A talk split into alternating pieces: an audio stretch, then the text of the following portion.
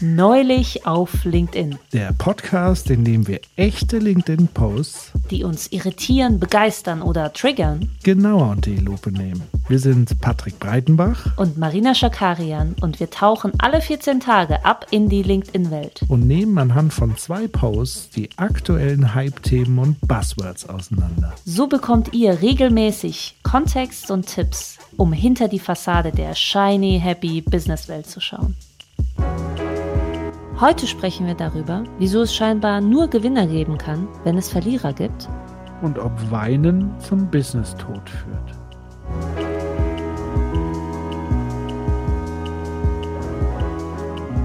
Hi Patrick. Hi Marina. Was hast du uns heute mitgebracht? Ich habe uns heute ein kleines Spektakel mitgebracht. Ähm, Brot und Spiele. Und zwar Professor Dr. Florian Becker. Äh, in seinem LinkedIn-Profil steht, Erfolg entsteht im Inneren, Psychologie für Effektivität bei persönlicher Potenzialentfaltung, Führung, Motivation und Kommunikation. Und er schreibt, eine Gesellschaft, die Unterschiede im Erfolg nicht mehr erträgt.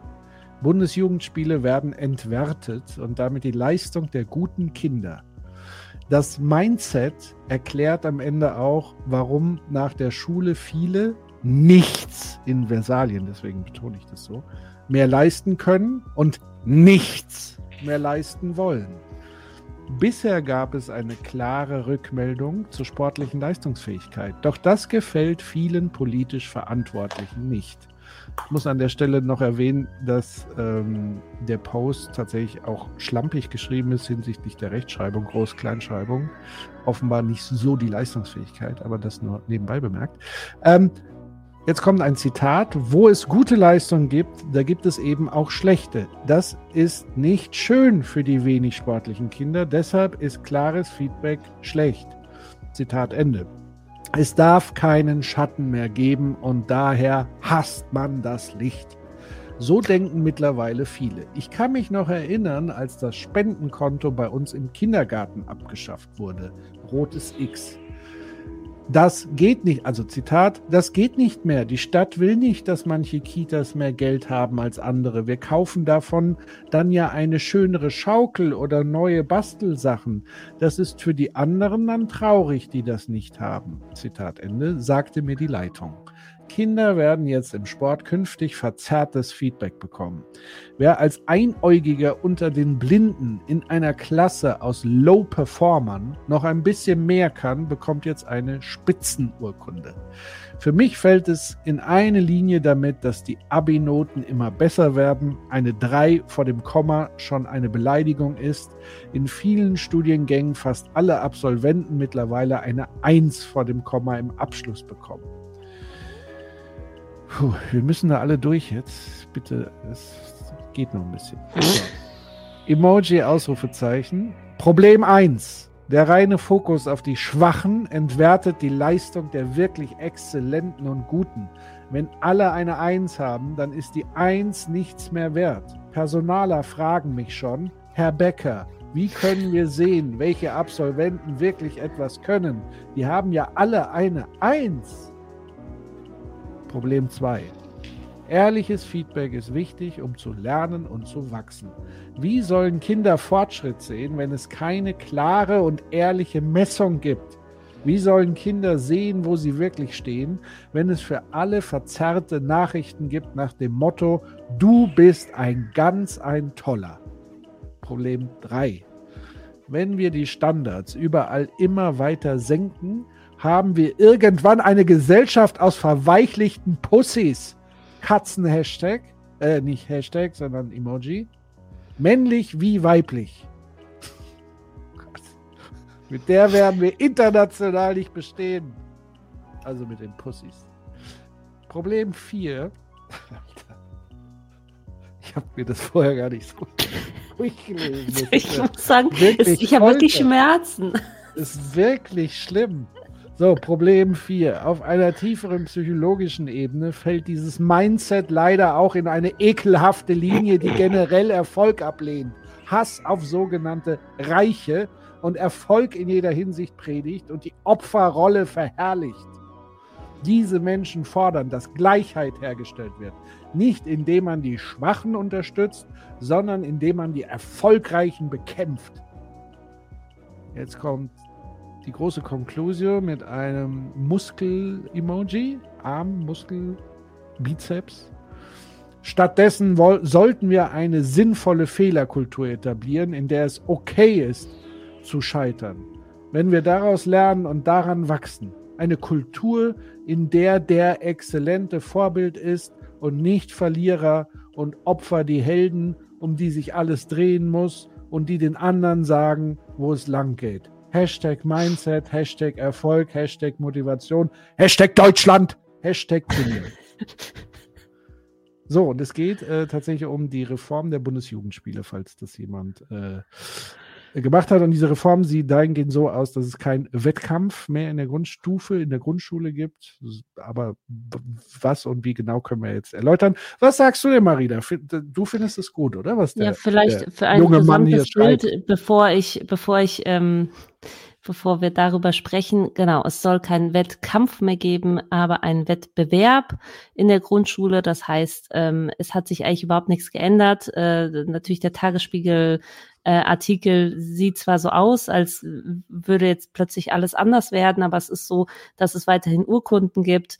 Ähm, der Wettbewerb wird durch also der, der Wettbewerb sieht vor, dass es praktisch nicht eine normierte Tabelle gibt, äh, nach der bewertet wird, sondern dass sich die Urkunden anhand von ähm, dem Leistungsvermögen einer Jahrgangsstufe oder Klasse vergeben lassen. Das heißt, man schaut einfach durchschnittlich, die besten 20 Prozent der Gruppe erhalten eine Ehrenurkunde, 50 Prozent eine Siegerurkunde und 30 Prozent eine Teilnehmerurkunde.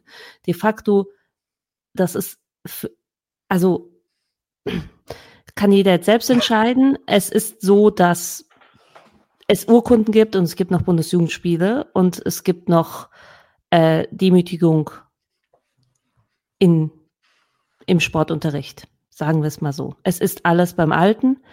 Aber Herr Florian, ich habe jetzt den Nachnamen nicht, Becker, mhm. ähm, hat sich dazu hinreißen Professor lassen. Doktor, bitte. So okay. Professor Doktor schreibt auch tatsächlich noch weitere Posts, die ähnlich sind, äh, wenn es um mh, hm, dass Einserschüler äh, kostenlosen Eintritt in Museen bekommen und äh, es da Gegenwehr gibt oder Kritik daran gibt, dann äh, also äh, das ist sein Thema offenbar, äh, Erfolg im Inneren äh, durch ein Mindset. Ich muss persönlich sagen, wirklich, ich hatte noch nie so Schmerzen bei einem Post wie jetzt, körperlich und äh, mein Traumagedächtnis und alles, alles andere. Es ist alles schlimmer an dem Post, es ist alles schlimmer an dem Thema. Ich muss mich wirklich zusammenreißen. Ich finde, ähm, Aussagen, die darin getätigt wurden, finde ich ganz, ganz, ganz gefährlich. Ganz, ganz, ganz gefährlich, äh, weil das so ein, so ein so, äh, ganz komisches Narrativ füttert. Das Schlimmste finde ich, glaube ich, äh, dass die Leistung der guten Kinder entwertet werden, wenn man auf die was Schwachen äh, einen Fokus legt oder so. Also ganz ja. schlimm.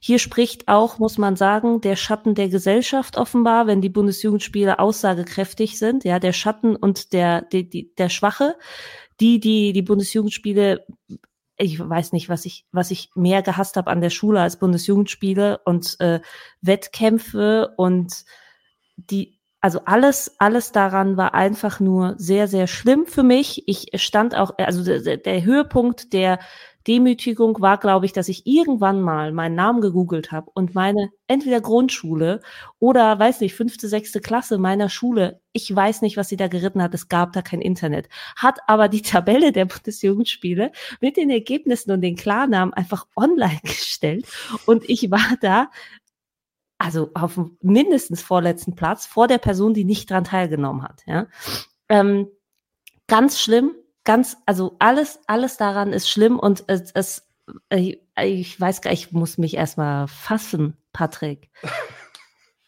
Ich weiß nicht, was, wie die Bundesjugendspiele für dich waren für mich neben dem krapschenden äh, äh, Sportlehrer, der am Gerätetouren mhm. immer bei uns äh, äh, schön Hand angelegt hat.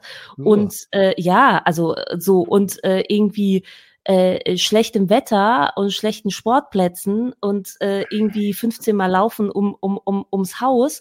Einfach, es war einfach alles schlimm daran. Es war einfach alles schlimm daran. Stinkende Turnhallen. Also, äh, wie gesagt, alles, alles schlimm. Und das jetzt Grundschüler vielleicht an, eine andere Verteilung ihrer Urkunden bekommen. Und das heißt ja dann wiederum nicht, dass die Guten keine Siegerurkunde bekommen. Ehrenurkunde, was ist das Beste? Ich weiß es nicht mal. Auf jeden Fall, das heißt ja nicht, dass die, dass die Guten nicht gewürdigt werden. Die bekommen doch nach wie vor ihre Scheißurkunde. Das heißt aber vielleicht, dass ein paar mehr äh, in der Mitte landen und irgendwie, also oder weiß ich gar nicht, wie sich das tatsächlich verhält. Es gibt ja überhaupt keine Studien, um zu sagen, dadurch verschieben sich die äh, zu so und so viel Prozent unsere Urkundenvergabe. Es ist also wirklich, das ist eine, also die Meinung soll er vielleicht haben. Ich weiß nicht mal, wie gut er bei den Bundesjugendspielen war. Aber das darauf aufzuhängen, auf so einem Artikel, wo eigentlich sich nicht viel ändert für, weiß ich nicht, ich meine, wir reden von erster bis vierter Klasse, die sind sechsjährige Kinder. Also worüber reden wir eigentlich? Was für eine Leistungsgesellschaft? Ich, das, ey, absolute Albtraum. Der ganze Post. Die Meinung, die. Äh, ja. Äh, also, wie gesagt, ich würde noch mal zu Eingangs erwähnen, dass äh, Professor Dr. Florian Becker wahrscheinlich äh, im Wettkampf Rechtschreibung und Kommunikation keine Ehrenurkunde erlangen würde. Das heißt, er gehört eher dazu den Low-Performern, würde ich sagen, und sollte mal dringend an sich arbeiten, äh, das Opfer. Ähm, ja, Opfer. also nee, er spricht ja vom Opfer hier, Opferrolle, so und die Schwachen. Also er ist einfach schwach in dem, was er da schreibt. So, also wie er schreibt, ist einfach schwach. Schade. Sollte, sollte ihn eher motivieren. Ich gebe jetzt hier mal ein klares Feedback, äh, weil das verherrlicht er ja. Klartext und so. Schwache Leistung, äh, Florian. Wirklich ganz schwach. Aber jetzt nochmal zum Inhalt zurück und zu diesem eigentlichen Thema Wett Wettkampf, Bundesjugendspiele und so weiter. Ich fange mal an mit einer persönlichen Anekdote, die sich ja bei mir traumatisch eingebrannt hat. Es hatte jetzt nichts mit Bundesjugendspiele zu tun. Also die habe ich auch nicht besonders, also die habe ich eigentlich auch nicht gemocht und habe sie versucht, so weitestgehend irgendwie zu umgehen oder zu ertragen und zu erdulden. Ähm, und es war schon immer dieses Ding, hast du, was für eine Form von Urkunde hast du und so weiter. Ähm, aber das eigentliche traumatische Erlebnis im Sportunterricht war ein, eine Benotung für Schwimmen. Äh, und ich bin ein super schlechter Schwimmer. Also ich kann mich gerade so über Wasser halten. Was aber tatsächlich auch daran lag und liegt, dass es mir niemand beigebracht äh, hat, was ja ganz erstaunlich ist, weil man ja eigentlich Schwimmunterricht hat in der Schule da könnte man ja jetzt sagen, je nachdem, wenn man nicht richtig schwimmen kann, auch nach mehreren Jahren Schwimmunterricht, und das war ja tatsächlich im Gymnasium in einer höheren Klasse dann schon, dann muss ja auch irgendwas schiefgelaufen sein in der Didaktik im Schwimmunterricht. Weil ich erzähle jetzt die Situation, ich glaube, es waren 400 Meter Schwimmen oder 800 Meter, mir kam es vor wie 8 Kilometer. Und ich bin ich habe quasi um mein Leben geschwommen. Es ging ja wirklich um Noten. Ich bin um mein Leben geschwommen. Und ich bin raus aus dem Becken. Ich, ich war fix und ich, mein Körper hat geglüht. Ich habe fast gekotzt. Ich bin nur noch, habe mich so in die Dusche geschleppt, habe mich nur noch, ich wollte einfach nur Kühlung haben, weil ich so, mein, mein Körper einfach so geglüht hat von dieser Anstrengung, keine Luft mehr gekriegt und alles. Ich war wirklich komplett zerstört körperlich. Und dann komme ich raus, nachdem ich mich so ein bisschen berappelt habe. Und dann sagt halt, ich weiß nicht, ob es Lehrer oder Lehrerin war, wahrscheinlich Lehrer. Ja, Patrick, das war jetzt leider eine 6. Also das heißt, ich habe diese Strecke absolviert, ich habe sie aber nicht in der ja, vorgegebenen Zeit absolviert. Mhm. Ich habe aber sozusagen fast mein Leben dafür gegeben, um die Strecke zu absolvieren. Und dann sagt man mir, nee, also sorry, das war halt eine Nichtleistung. Also hätte ich gar nicht geschwommen wäre das das gleiche Ergebnis gewesen. Und das war für mich wirklich so ein prägendes Ding, wo ich sage, Alter, ihr habt doch nicht mehr alle Latten am Zaun. Also wirklich, das, das macht doch gar keinen Sinn. So, und jetzt kommen wir zu diesem Wettkampfding.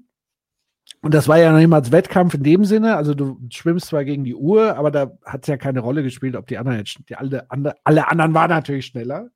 Das kommt ja noch die Demütigung dazu. Also alle mhm. waren schon lange raus aus dem Becken und ich muss hier noch hm. fünf Runden hm. trampeln. Hm.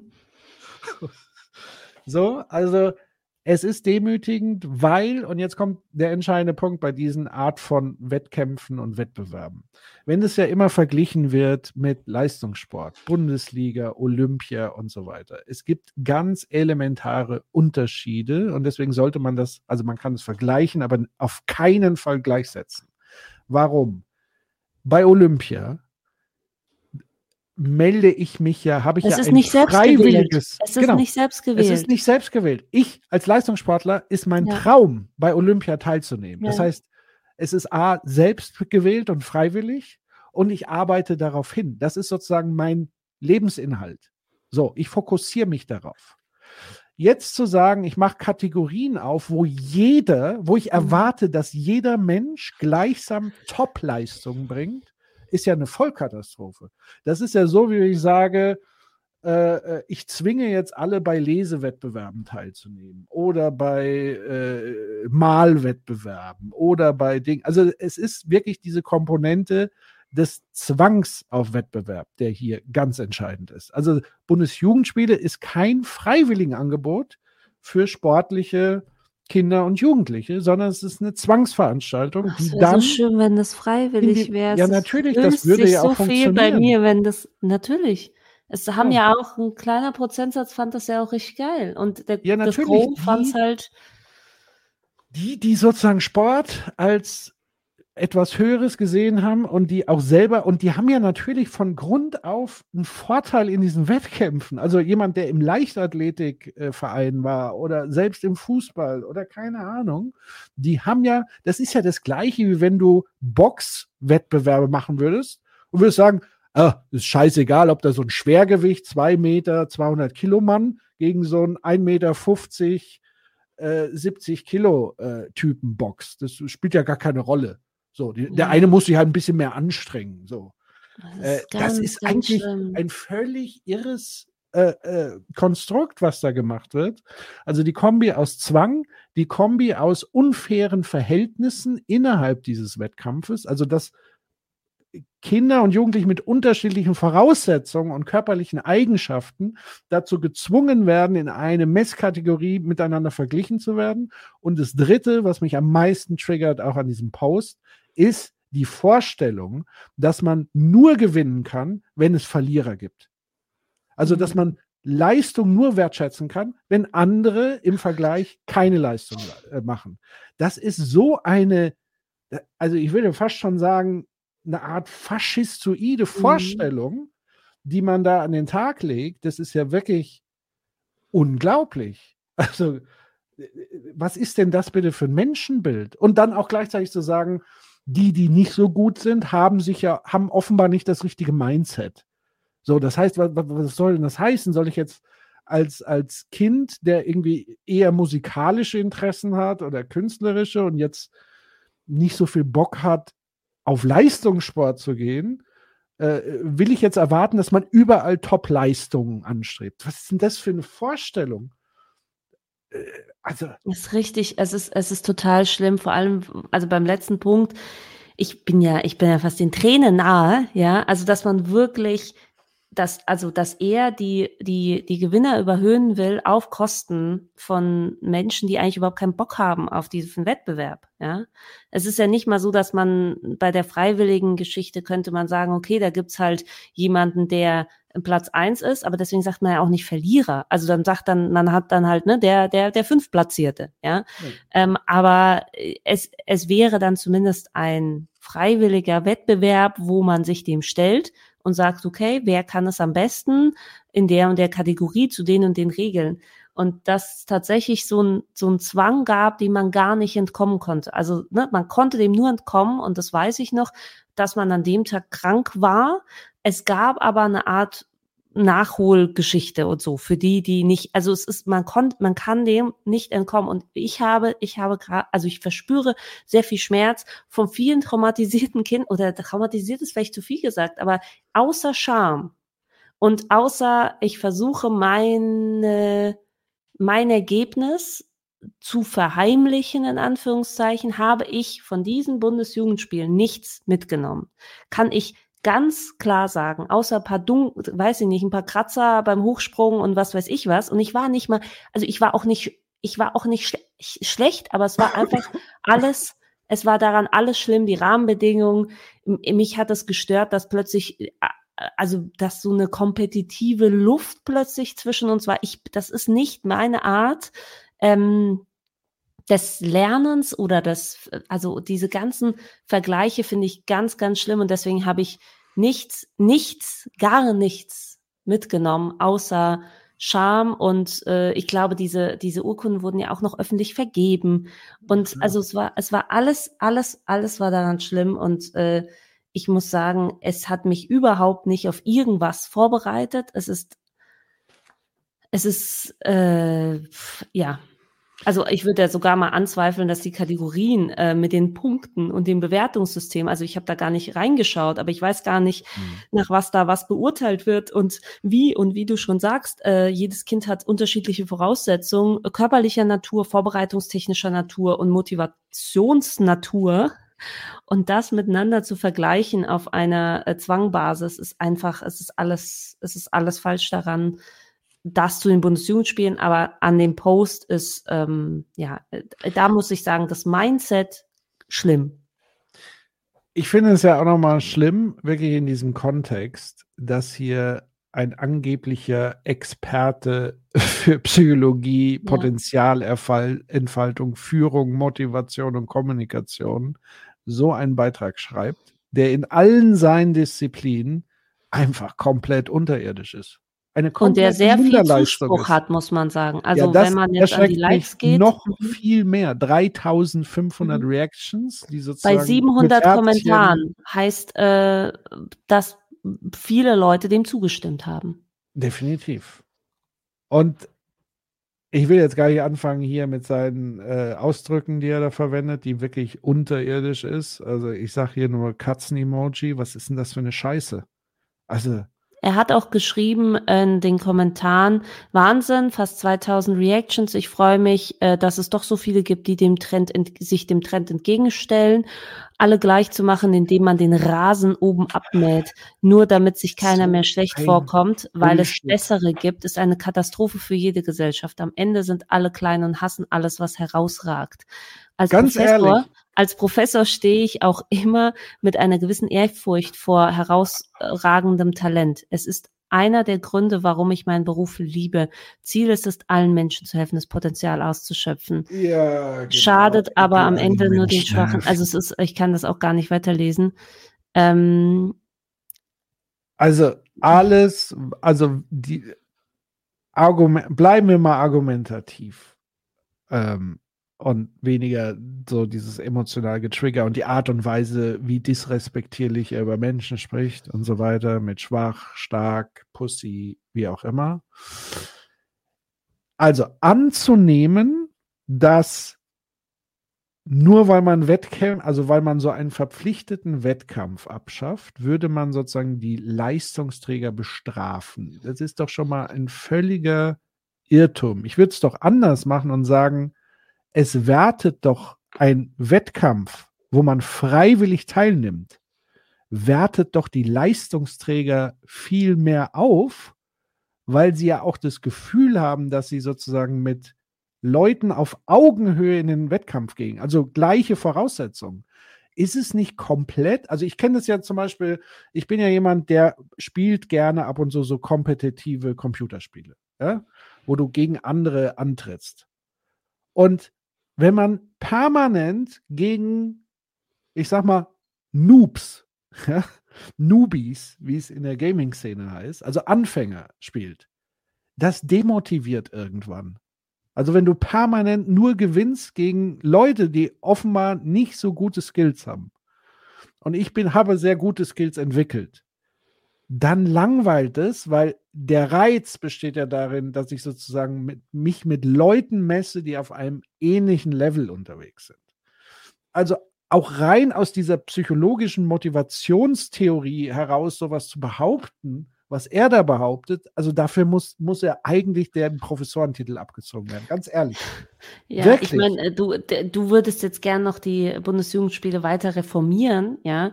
Ich glaube Weiß auch, naja, das ist ja das mit der Freiwilligkeit, das, das ist ja gar nicht. Ähm, ja, aber das, das würde doch schon nicht. komplett was verändern. Ja, ja, aber das ist, das ist zum Thema Reform, ja, dass aus äh, Kampf äh, Wettbewerb wird ist ja schon offenbar Grund genug, sich aufzuregen. Ich wüsste jetzt nicht, wie man sich aufregen würde, wenn man das auf freiwilliger Basis machen würde.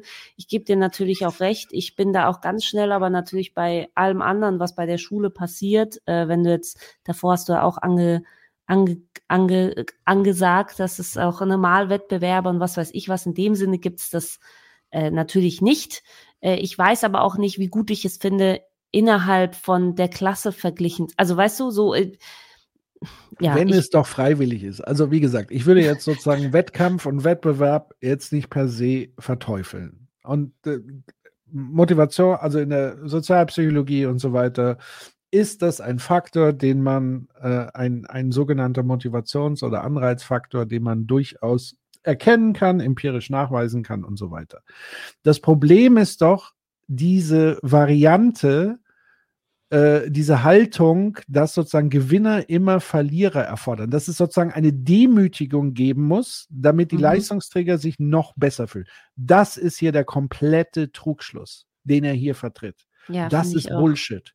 Weil das stimmt einfach nicht. Da fühlen sich die Leistungsträger nicht besser, wenn sich jemand gedemütigt fühlt. Also vielleicht irgendwelche Psychopathen.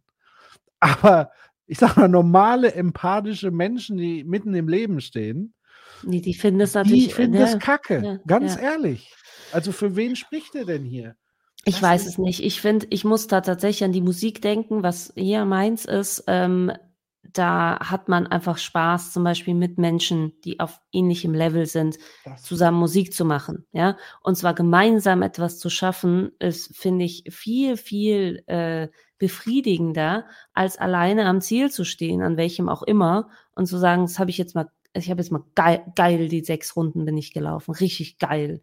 Richtig, ich bin ich richtig stolz auf. Deswegen, es ist nicht so, muss man sagen, dass man, ähm, dass man kompetitiv in dieser Art und Weise ausleben muss, um in der, wie auch im Tagesspiegel im Artikel, Leistungsgesellschaft zu bestehen. Ich finde es A, wirklich wichtig, dass man freiwillig sich das Feld wählt, wo man sich weiterentwickeln will, dass man auf seine Entwicklung schaut und dass man dann auch gemeinsam mit Menschen, darüber geht's doch gerade die ganze Zeit, auch bei den ganzen äh, Diskussionen um, ähm, dass man eben nicht kompetitiv zum Beispiel als Frau auf andere schaut, sondern gemeinsam sich unterstützt. Darum geht's doch in unserer Gesellschaft eigentlich. Deswegen, ich weiß gar nicht, wo, welchem Jahrhundert dieser Artikel, äh, dieser Post ist. Aber das ist doch nicht so, dass man, dass ich das Gefühl habe, dass ich jetzt alle anderen ausstechen muss, um gut zu sein. Ich kann auch gut sein, auch wenn andere gut sind. Also, ich will noch mal kurz zumindest erwähnen, wie die Bundesjugendspiele entstanden sind. Ist ja immer ganz gut, so ein bisschen Ideengeschichte Nazi, und so weiter würde ich zu mal machen. sagen. Hitler. Also, die Bundesjugendspiele wurden sozusagen. Kampf, vor allem al Kampf als Wort schon. Ja. Und das als Spiel zu Dreikampf war früher sozusagen das Ding. Also neun, ab neun oder von neun, also 1979 war das sozusagen verpflichtet. Äh, die Bundesjugendspiele wurden angeregt vom Sportfunktionär und Sportwissenschaftler Karl Diem. Karl Diem, muss man dazu sagen, war der verantwortliche äh, Generalsekretär des Organisationskomitees der Olympischen Spiele 1936 in Berlin. Alter. Und hat quasi für Goebbels Sportpropaganda gemacht. Nicht dein Ernst. Doch, Fun Fact, Karl Diem, es gab in Würzburg früher eine Sporthalle, die hieß Karl Diem Halle, die wurde aber irgendwann vor 10, 20 Jahren umbenannt, weil man festgestellt hat, ah, das war ja ein Sportfunktionär der Nazis und hat Propaganda mit Goebbels und so weiter gemacht. Ähm, ja, also das ist sozusagen die Ideengeschichte. Da kann man sich jetzt noch mal ja, da, ich kann mir jetzt schon vorstellen, wie an, eine da sagen, ja, muss ja nicht alles in die Nazi-Ecke stellen, darum geht es mir nicht, sondern ich möchte schon so ein bisschen zeigen, woher so eine grundsätzliche Idee vielleicht stammt. Und das hat schon so, so ein paar Vibes sozusagen. Naja, ich so. meine jetzt mal ganz im Ernst, wir müssen uns doch anschauen, wie grundsätzlich Sportunterricht abläuft. Sportunterricht in der Schule ist auch so kompetitiv. Du kriegst Noten, du wirst bewertet, das gibt Tabellen, du musst so und so weit springen, so und so hoch springen, um so und solche Noten zu bekommen. Also ich meine, es gibt das schon. Es ist nicht so, dass man, wenn man die Bundesjugendspiele abschafft, man alles abschafft, was im Sportunterricht passiert, sondern die Bundesjugendspiele sind halt was, was praktisch vor den Sommerferien, glaube ich, allen Kindern im Weg stehen, bevor sie sich entspannen können. Also, ne, das ist praktisch noch das i-Tüpfelchen. Das muss man jetzt auch dazu sagen zum Thema irgendwie Nazi-Ecke und sonst was, ja. Es gibt den Sportunterricht und da gibt es ganz normale Bewertungskriterien. Das wird alles schon gemacht und die sehr, sehr guten, die kriegen ihre Eins. Ja. Die kriegen ihre Eins, die können sich freuen und das ist doch, ist doch super. Und die anderen müssen halt mit anderen Noten leben. Eh schon. Ja. Also man muss sich wirklich nochmal fragen, was ist sozusagen der Zweck der Bundesjugendspiele? Wenn Petition gegen Abschaffung der Bundesspiele setze ich jetzt auf. Was? Setz Abschaffung. Auf, aber das Abschaffung. Doch wurde doch schon abgeschmettert. Das ist doch schon passiert. Das hat doch ja, schon eine Frau gemacht. Deswegen was? kam jetzt dieser Kompromiss. Ja, eine Frau hat doch so eine Petition gemacht, um das abzuschaffen. Und daraus ist doch dieser äh, Kompromiss jetzt entstanden. Ich wandere aus. Ja, wenn das, das, wenn das schon das Ding ist, warum man auswandert, okay, ja, dann möchte ich nicht wissen, dann muss ich ja wirklich auf andere Planeten ziehen. Aber gut, äh, also wenn nochmal zurück zu dem Grundgedanken, wenn die Idee war, men, also junge Menschen für Sport zu begeistern, ja, dann würde ich sagen, ist das, das ist die Idee? Das allerfalscheste. Naja, das sind viele Argumente, die sagen, warum man Bundesjugendspiele macht, um junge Menschen zur Bewegung anzuregen und zu motivieren. Und, na, und das ist halt einfach Bullshit. Das ist halt einfach Quatsch. Also, weil. Man könnte äh, da doch auch einfach ein Sportfest machen, wo es ja, genau. Möglichkeiten genau. gibt, das, Sport das zu machen. Ja, das, das, sind ja die Vorschläge. Also man muss diese Wettbewerbs- und Demütigungskomponente muss man ja nicht fahren, wenn man junge Menschen für Bewegung begeistern will, wogegen ja gar nichts zu sagen ist. Ja, aber halt dann auch ein bisschen geiler. Also sorry, aber auf diesem, auf diesem Sportplatz, wo man sich alles mögliche aufreibt, äh, da, da rumzurennen, also das, das finde ich, könnte schon ein bisschen reformiert werden. Wir haben doch jetzt mehrere andere möglich, cool, coolere Möglichkeiten gibt es doch bestimmt. Äh, also selbst, also selbst Mannschaftssport oder weiß nicht, Volleyball oder sowas und Bock doch mehr, als irgendwie zehnmal um den Sportplatz zu rennen. Jetzt mal ganz im Ernst. Ja, aber Marina, jetzt sei mal nicht so.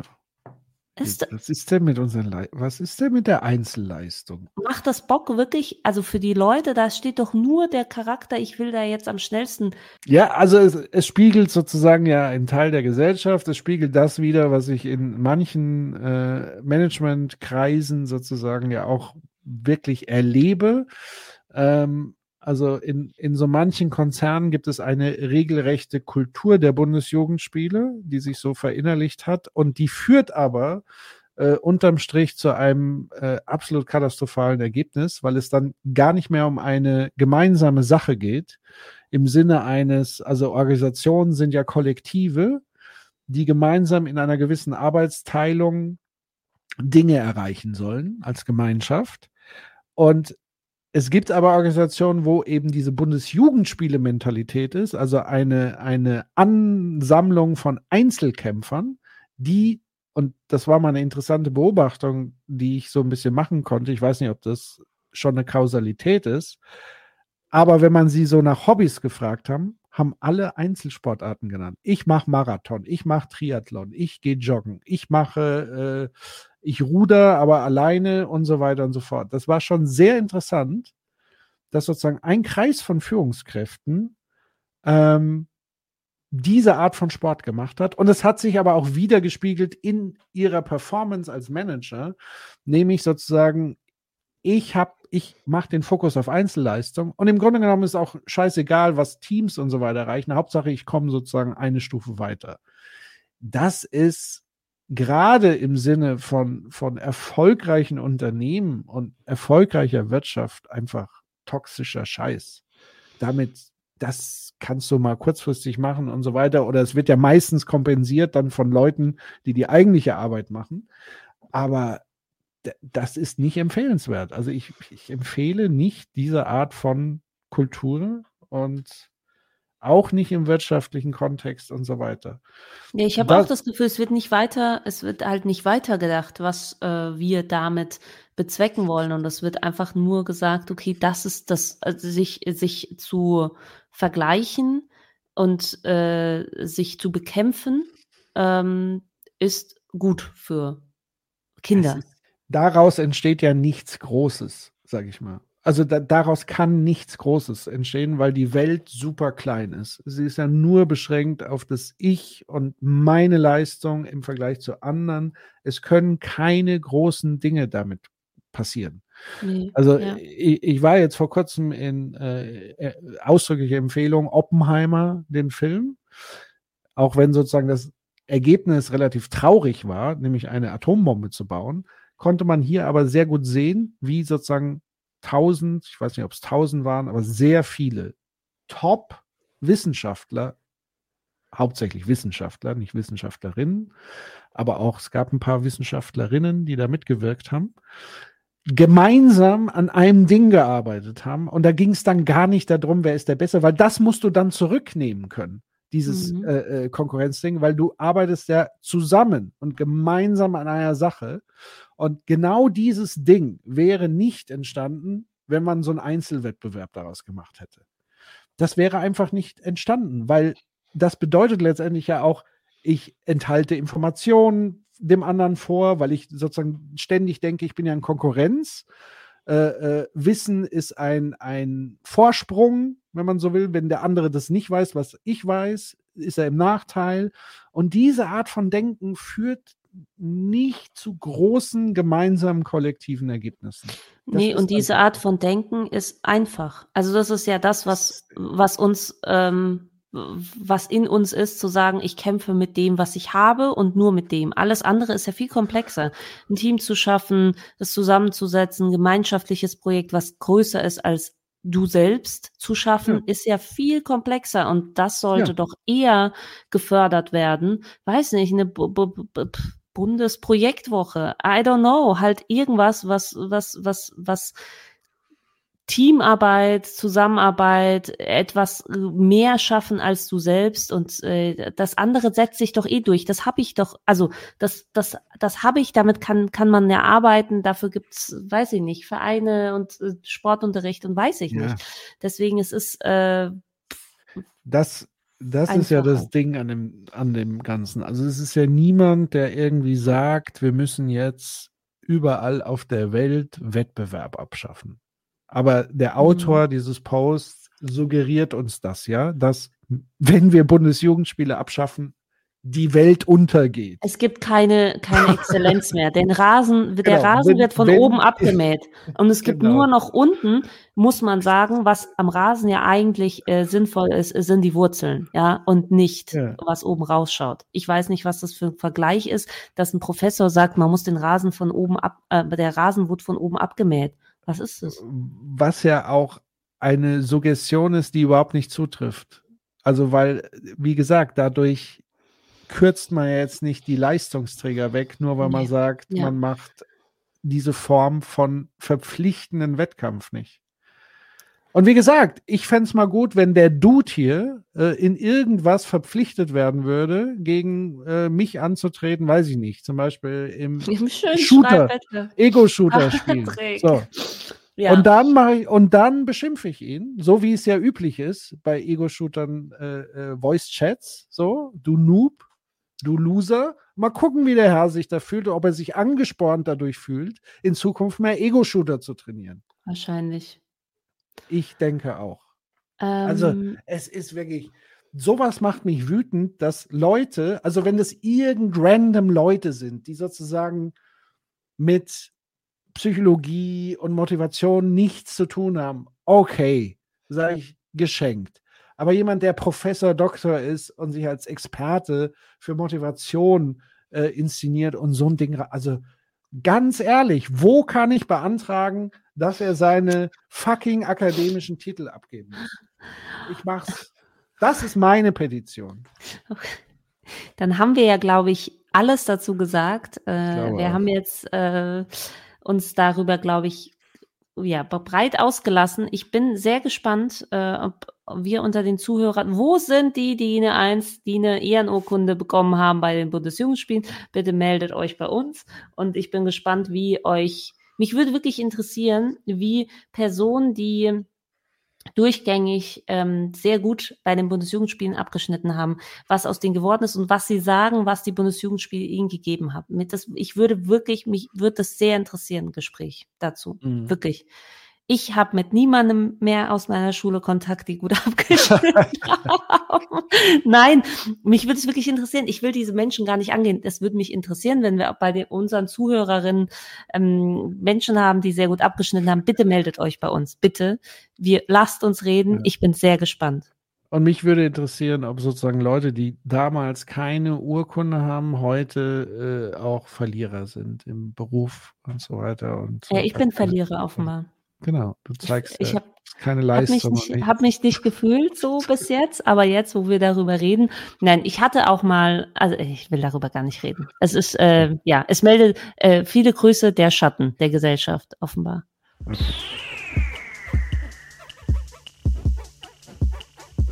So, Marine, was hast du uns denn heute mitgebracht? Ja, wir haben uns ja dazu entschieden, wieder auf einen zweiwöchigen Rhythmus zu gehen. Deswegen wird die Folge etwas länger und wir haben jetzt schon ein zweites Thema, was ich mitgebracht habe. Und zwar lese ich vor den Post von Johanna Matt. Wer Heulfotos postet, kann sein Business gleich dicht machen. Das ist hundertprozentiger Businessmord. Ich habe nichts, absolut gar nichts gegen ein paar Tränen und schlechte Stimmung, aber doch nicht auf Social Media. Das wäre genau dasselbe, wie wenn ich in ein komplett volles Restaurant gehe, zuerst rumbrülle, dass ich eine richtig krasse Businessfrau bin und dann laut zu weinen beginne, weil keine Ahnung. Was denkst du, wie viele Menschen aus dem Restaurant werden zu Kunden? Eieieiei. Ja, ja, ja, ich weiß eh. Authentizität, Persönlichkeit, Transparenz, was weiß ich. Alles gut und recht, aber doch nicht durch Bilder, auf denen ich weine. Über Herausforderungen, Fails, Ups und Downs zu berichten, cool. Macht nahbar, ist menschlich, gehört dazu. Doch alles im Rahmen. Kleiner Reminder, auf Social Media sprichst du zu tausenden fremden Menschen, nicht zu deinem Schatzi. Zwinkersmiley. Deine Meinung zu solchen, zu privatem Stuff auf Social Media? PS, wenn du schon mal unbedingt Heulfotos posten willst, dann, weil meine Texte so genial sind, dass du ein paar Freudentränen vergießen musst. Haha. ah. Dazu, Dazu muss man mit verschränkten ja. Armen und einer Fleppe wie man das so schön Eine sagt. Fleppe. Aus, aus, aus, der Region, wo ich aufgewachsen bin. Ja. Nein, nicht in Würzburg. Das ist nicht eine Fluppe, Sauerland. sondern eine Fleppe. Eine Fleppe. Eine sie Fluppe. zieht eine Fleppe. Okay, gut. Das heißt, sie, sie guckt jetzt nicht besonders fröhlich. Nee. Aber sie weint so, nicht. Sie weint nicht, aber ich finde, sie sieht innerlich tot aus auf dem Bild. Patrick, was sagst du? Heul, Heul, Heulfotos, ja oder nein? Hast du schon mal ein Heulfoto gepostet? Äh, Hast du schon mal geheult? Äh, ich habe, ich glaube, ich habe tatsächlich, ich habe, glaube ich, tatsächlich mein Heulfoto gepostet, aber allerdings, wo ich geheult habe als Kind bei den Hausaufgaben machen und meine Mutter kenn, mich fotografiert hat. Du War kennst das, das hing auch lange Zeit bei uns als Meme Büro. im Büro. Genau, das ist mein Heulfoto und das gab es auch früher mal in einem Blog zu sehen. Ähm, Genau. Also, von daher bin ich eigentlich befangen, was Heulfotos angeht. Aber nein, jetzt mal ernsthaft. Ähm, also, man muss diesen Post mal so ein bisschen auseinanderlegen, weil sie ja tatsächlich so ein paar Dinge anspricht, die man vielleicht ein bisschen sezieren muss. Also, ich, ich verstehe auch noch nicht so ganz, worauf sie hinaus will. Also es gibt ja so ein Thema, so ein Überthema, was sie aufmacht, ist ja quasi, darf ich private Sachen posten? Ja? Oder sollte man privaten Stuff? Ja, emotionale, vor allem emotionale. Ich habe das Gefühl, sie, sie schreibt es so, dass sie Angst hat, dass man durch diese Emotionen manipuliert wird. Oder Nee, ich glaube, sie sagt das jetzt wirklich als Reputationsschädigung. Also sie sagt jetzt nicht, okay. und das wäre meine Kritik tatsächlich. Also meine Kritik wäre, dass das Posten von Heulfotos auf LinkedIn äh, nichts mit Authentizität zu tun hat. Ja.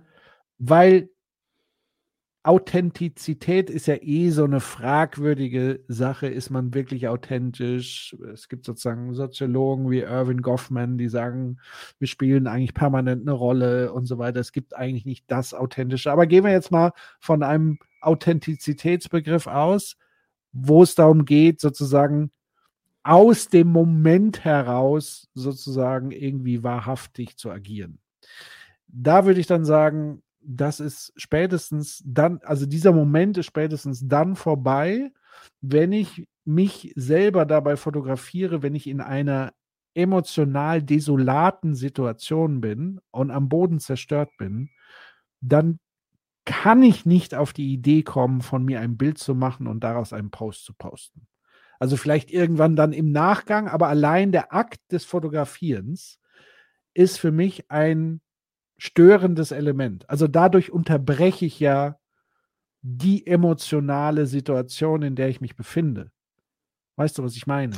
Ich weiß, also, was du meinst. Ich habe das aber schon gemacht, muss ich sagen. Also ich habe das schon gemacht als Hilferuf. Ja. Und zwar meinem Mann gepostet, als ich so fertig war mit unserem Baby. Also, ähm, äh, also äh, geschickt. So. In der Situation tatsächlich, also jetzt nicht äh, in der Situation, aber es waren ähm, sag ich mal, es waren keine äh, äh, Trauertränen, sondern es waren Erschöpfungstränen und ich wollte meinen Erschöpfungszustand, konnte ich nicht in Worte fassen, also habe ich sie in ein Bild gefasst. Ja, okay. Aber der zweite Akt äh, ist ja sozusagen nicht erfolgt, zu sagen, okay, ich stelle das jetzt dann nochmal der gesamten Öffentlichkeit. Äh, Nein, aber LinkedIn wenn ich, ich muss sagen, wenn ich, wenn ich ähm, irgendwas damit machen würde, wenn ich äh, sogenannte Mama-Bloggerin wäre oder sonst was, ähm, ist natürlich ein Bild, also ein Bild sagt ja mehr als tausend Worte. Und wieso sollte es eine Zensur geben, was man ähm, emotional postet? Weißt du, was ich meine? Das heißt, eigentlich sollte es fein sein, wenn man ähm, ein Lachfoto postet, auch ein Weinbild zu posten, wenn man denn überhaupt auf diesen Kanälen aktiv ist und darüber berichtet. Und ich muss sagen, Foto äh, kennen wir alle. Es gibt ja ne, das Foto des Jahres. Also ein, ein, Bild sagt einfach mehr, ganz egal wie viele Sachen ich in Worte fassen würde. Ähm, wenn ich über meine Erschöpfungszustände als junge Mutter schreiben wollen würde, könnte natürlich so ein Bild sehr passend sein. Ich glaube, was die Person ja stört, ist eher die ähm, Kombination mit Business. Gleichzeitig muss ich sagen, dass ähm, über Themen wie Burnout, ähm, wie Erschöpfung, wie ähm, Überlastung zu sprechen und dazu, weil das halt nun mal unsere Social-Media-Plattformen sind, ein Foto zu nehmen, was diesen Zustand auch visualisiert, sehe ich nichts Verwerfliches drin. Ob ich das konsumieren möchte, ob ich äh, äh, mich angesprochen fühle, ob mir das etwas gibt, ob ich relate, das ist wiederum den Personen überlassen, den FollowerInnen überlassen und was weiß ich was. Also ich finde das, es gibt doch, wir haben doch jetzt keine Zensur, dass man sagt, du kann, darfst jetzt das nicht, nicht posten. Und wenn eine erfolgreiche Businessfrau ein Bild postet, wo sie ihre Erschöpfung, ähm, die Erschöpfung visuell untermalt, ob das jetzt gestellt ist oder nicht, ist in dem Sinne wurscht, weil es transportiert die Message. Es geht ja, also ne, wenn wir jetzt über über Sender und Empfänger sprechen, es geht ja da gerade um, um, um das Medium, worüber du vermittelst, was du gerade aussagen möchtest. Dann ist es doch, doch wurscht, ob die Person gerade äh, vor zwei Wochen geweint hat und da das Foto gemacht hat oder überhaupt das extra. Also weiß ich nicht. Ich, ich weiß gar nicht, worüber sie sich tatsächlich aufregt. Ich finde es übergriffig. Ich finde es ich, also ne, ich habe zuerst auch, war ich bei dir mit der Authentizität, dann kam ich auf mich und dann kam ich im Endeffekt auf, äh, dass es auch im Business-Kontext Ups und Downs gibt und ob man da jetzt ein Heulfoto oder ein Foto mit verschränkten Armen postet, ist mir doch wurscht. Ja, also ähm, dahingehend wäre ich tatsächlich bei dir. Ähm, Ich würde da so ein bisschen Dinge revidieren. Also erstmal, sie, verla also sie, sie verlangt ja jetzt nicht, dass da irgendwas zensiert wird. Also das muss man ja auch zugestehen. Das ist ja auch nur eine Meinung, die sie wiedergibt. Zu sagen, sie findet es sozusagen nicht clever aus Business-Kontext, weil im Grunde genommen hat sie ja das Argument der Schwäche, der Unprofessionalität und so weiter. Sie macht da ja schon durchaus einen Punkt. Kann man ja drüber streiten, ob das sozusagen geschäftsschädigend ist oder nicht. Das ist ja sozusagen die, die Argumentation da. Und da kann man sagen, ja, es ist auf jeden Fall definitiv ein Selektionsmechanismus. Andere fühlen sich vielleicht dem empathischer hingezogen. Andere sagen, ach du Scheiße, hier äh, Professor Dr. Becker würde sagen, ach du Scheiße, was für ein Opfer, was für eine Pussy. Mit der mache ich kein Business. So. Also Pussy in Anführungszeichen, ich zitiere Professor Becker, nur das, das ist nicht meine Haltung, sondern die von Professor Becker, die er ja so niedergeschrieben hat. Ähm, also das heißt, es ist ja so oder so ein Selektionsfaktor, wenn man das sozusagen, also wenn ich deine Argumentation als Grundlage nehme, kann ich sagen, okay, anything goes. Wir machen Fotos von allen Lebenssituationen, stellen sie ins Internet und die Leute entscheiden, ob sie es gut oder schlecht finden. Wunderbar. Wunderbar. Ja, also, ähm, weiß ich, also ich finde schon, dass ähm, ja, jeder hat seine Meinung.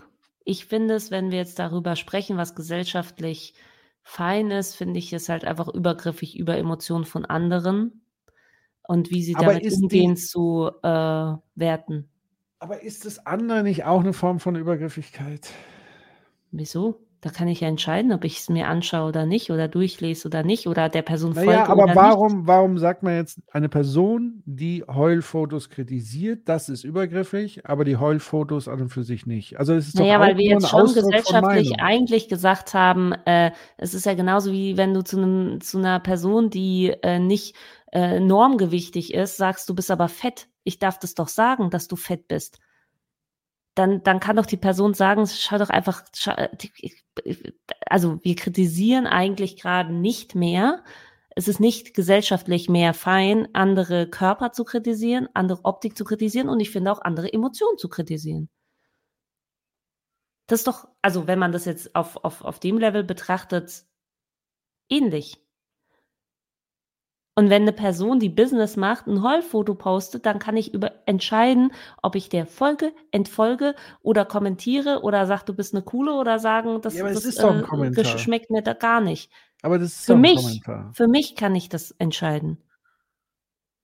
Ja, aber sie kommentiert das ja. Sie hat ja für sich entschieden, ich Nein, sie sagt, kommentiere. alle Menschen, die Heulbilder posten in Bezug auf ihr Business, das ist Businessmord. Das sind doch, also das ist doch Ja, übergriffig. das ist aber doch trotzdem Das andere Meinung. zu sagen, ich habe die Meinung, dass ich für mich keine Heulbilder poste, weil das für mich nichts mit Business zu tun hat, das wäre eine Meinung. Ja. Also es ist sozusagen wieder mal der Anspruch auf Universalismus, der hier durchschlägt, der das Problem ist. Und die Ableitung davon. Also das eine ist ja zu sagen, ich für mich habe entschieden, dass ich das nicht möchte und dass ich für mich das nicht mache. Das ist eine, das ist, das ist eine Meinung für mich, eine Haltung und die vertrete ich auch. Ich würde das nicht machen. Ich fühle mich, wenn ich heule, ultra hässlich. Ich erhoffe mir davon nichts. Ich, so, ja. Aber zu sagen, jede Person, die ein Heulbild postet, begeht Businessmord. Und das ist wie wenn ich in ein Restaurant laufen würde und also das finde ich ist übergriffig. Meiner Meinung nach, und deswegen sage ich meiner Meinung nach, ist das übergriffig, weil ich eigentlich andere Menschen nicht, nicht bewerte in dem, was sie machen, es sei denn, sie schaden Menschen. Und sie schaden nicht Menschen, sondern sie schaden ihrer Meinung nach sich selbst. Ja, dann lass sie doch. Also, wa- also, weißt Ja, aber Schon. Ich, ja, ich will auch noch mal sagen, interessant ist ja sozusagen auch der letzte Satz in diesem Post, weil sie ja letztendlich instrumentalisiert Ja. sozusagen das Thema nochmal on top und ihr für Werbung. ihr Business. Also du? Kannst du sagen, noch mal den letzten Satz sagen? ich sage nochmal den letzten Satz. Wenn du schon unbedingt Heulfoto posten willst, Foto, also auch hier wieder, ich bin immer wieder verblüfft, wie Leute mit einer Profession, also sie ist Werbetexterin, es nicht schafft, einen Post zu schreiben, der grammatikalisch okay ist. So. Also nochmal, wenn du schon unbedingt Heulfoto posten willst, dann weil meine Texte für dich so genial sind, dass du ein paar Freudentränen vergießen musst. Hahaha, Smiley mit Pfeil auf kontaktiere mich. Ich bin da sehr ambivalent, was das Thema angeht. Also mich triggern tatsächlich diese Heulfotos im Kontext vom Business, weil oftmals sozusagen das darunterliegende gar Weil es auch instrumentalisiert wird, wird weil es genau, auch Instrumentalisierung auch und eine Art Manipulation genau, ist. Ja. Genau, das mich triggert das auch, Patrick. Mich okay. triggert das auch, aber ich mache für mich meine Ableitung zu den Personen, die ich sehe, in irgendeiner Art und Weise. Ich kann, ich bin ja frei in meinen Gedanken. Ich kann denken, ja. was ich möchte. Und ich kann auch handeln in meinem Handlungsumfeld, wie ich möchte. Und das vergessen ja Menschen, die dann äh, als Kritik auf meine Argumentation sagen würde, ist denn jetzt alles verboten? Du darfst alles denken, was du willst. Du darfst mhm. in dein mhm. Tagebuch schreiben, was du möchtest. Aber kann man ja. daraus allgemeine Sachen ableiten, Nein, kann man sagen, diese Menschen, die sowas posten oder die Person, die das postet, versucht mich gerade zu manipulieren oder instrumentalisieren, kann ich denken, so viel ich will. Ich finde das auch, mich triggert das auch. Patrick, keine Frage, ich bin vollkommen bei dir in dem Sinne. Aber ich finde, wenn man sowas postet, muss man damit auch mit Gegenwind rechnen, ähm, wenn man das irgendwie auf eine Allgemeinheit versucht auszuweiten. Und ich finde, das allein schon als Heulfotos, als wäre das so eine Kategorie, wie Kriegsfotografie, wie Landschaftsfotografie, gibt es jetzt Heulfotografie offenbar, ähm, dass man das auch so betitelt mit einem, sage ich mal, abschätzigen Wort für äh, Weinen, finde ich mhm. auch schon nicht ganz so cool. Muss ich sagen, ich mache daraus auch meine, meine Ableitung. Und im ersten Moment, und das ist ja das Interessante, im ersten Moment habe ich das gelesen und dachte mir, ja klar, also äh, Heulfotos, ähm, ich fühle mich dadurch auch getriggert und manipuliert, wenn ich sowas sehen würde. Deswegen stimme ich dem Post zu, aber ich stimme dem Post in dem Sinne nicht zu, weil ich das falsch finde, dass man das so ähm, ja, argumentiert und so verallgemeinert und ich muss sagen, ich bin da schon dabei zu sagen, du kannst denken, was du möchtest, aber was du bei LinkedIn schreibst, das musst du dir schon auch zweimal überlegen. Mhm. Ja. Patrick, bist ein bisschen nachdenklich, hä? Also ich finde es ich find's ja sozusagen an mir selber interessant, dass mich das Thema eigentlich so ein bisschen eher ambivalent lässt, obwohl ich ja normalerweise genau so argumentieren würde, wie du argumentierst. Also mit dem Universalismus und so weiter. Ja, aber dann sagst du ja auch eine Art und Weise, das hat, ja, ja, deswegen, Form hat ich, nichts ich, verloren ich, in unserem sozialen Netzwerk. Bis ja, dahin also und nicht weiter. Wie tief dürfen Mundwinkel nach unten zeigen und wie viel Wasser darf im Gesicht sein, dass es für dich nicht mehr okay ist? Das frage ich dich. Wo ist die Grenze? Wenn du eine Grenze ziehst, wo ist die Grenze? Dass ja, es echte gesagt, Tränen sind oder dass es Fake-Tränen sind. Dass die Mundwinkel weiter nach unten zeigen als der Durchschnitt. Also weißt du, ich, ich, ich, äh, ich, ich überhöhe das jetzt nur, damit ich, ich, damit ich verstehe, wo, wie, wie wir da eine Grenze ziehen. Ja. Ich, ich, keine Ahnung. Anscheinend muss es ja se jeder selber entscheiden. Und es gibt sozusagen ja keinen universellen Maßstab. Meiner Meinung nach, meinst du? Genau. Und deiner Meinung nach? glaube ich auch, dass es keinen universellen Maßstab gibt. So, also ich kann ja empfinden, dass ich das nicht als angebracht finde, solche komischen äh, äh, Posts von emotional erschütterten Menschen in diesem Kontext und so weiter. Ähm, aber ich würde ja deshalb auch nicht sagen, ab sofort verbieten wir das oder lassen es sein. Und ich würde auch noch nicht gleichsetzen, dass Ihr Kommentar gleichbedeutend ist mit einem Forderung nach einem Verbot. Auch das würde ich jetzt nochmal differenzieren. Aber in anderen Fällen, und deswegen ist das ja die interessante selbstkritische Beobachtung, ich, man müsste sozusagen mal tiefenpsychologisch schauen, warum mich das jetzt so weniger triggert als andere Themen, wo Leute Universalismen machen. Vielleicht ist das mein, mein harter meine ja, harte du sagst Schale. halt, die anderen sind Pussys halt, die sowas machen. Mal Spaß.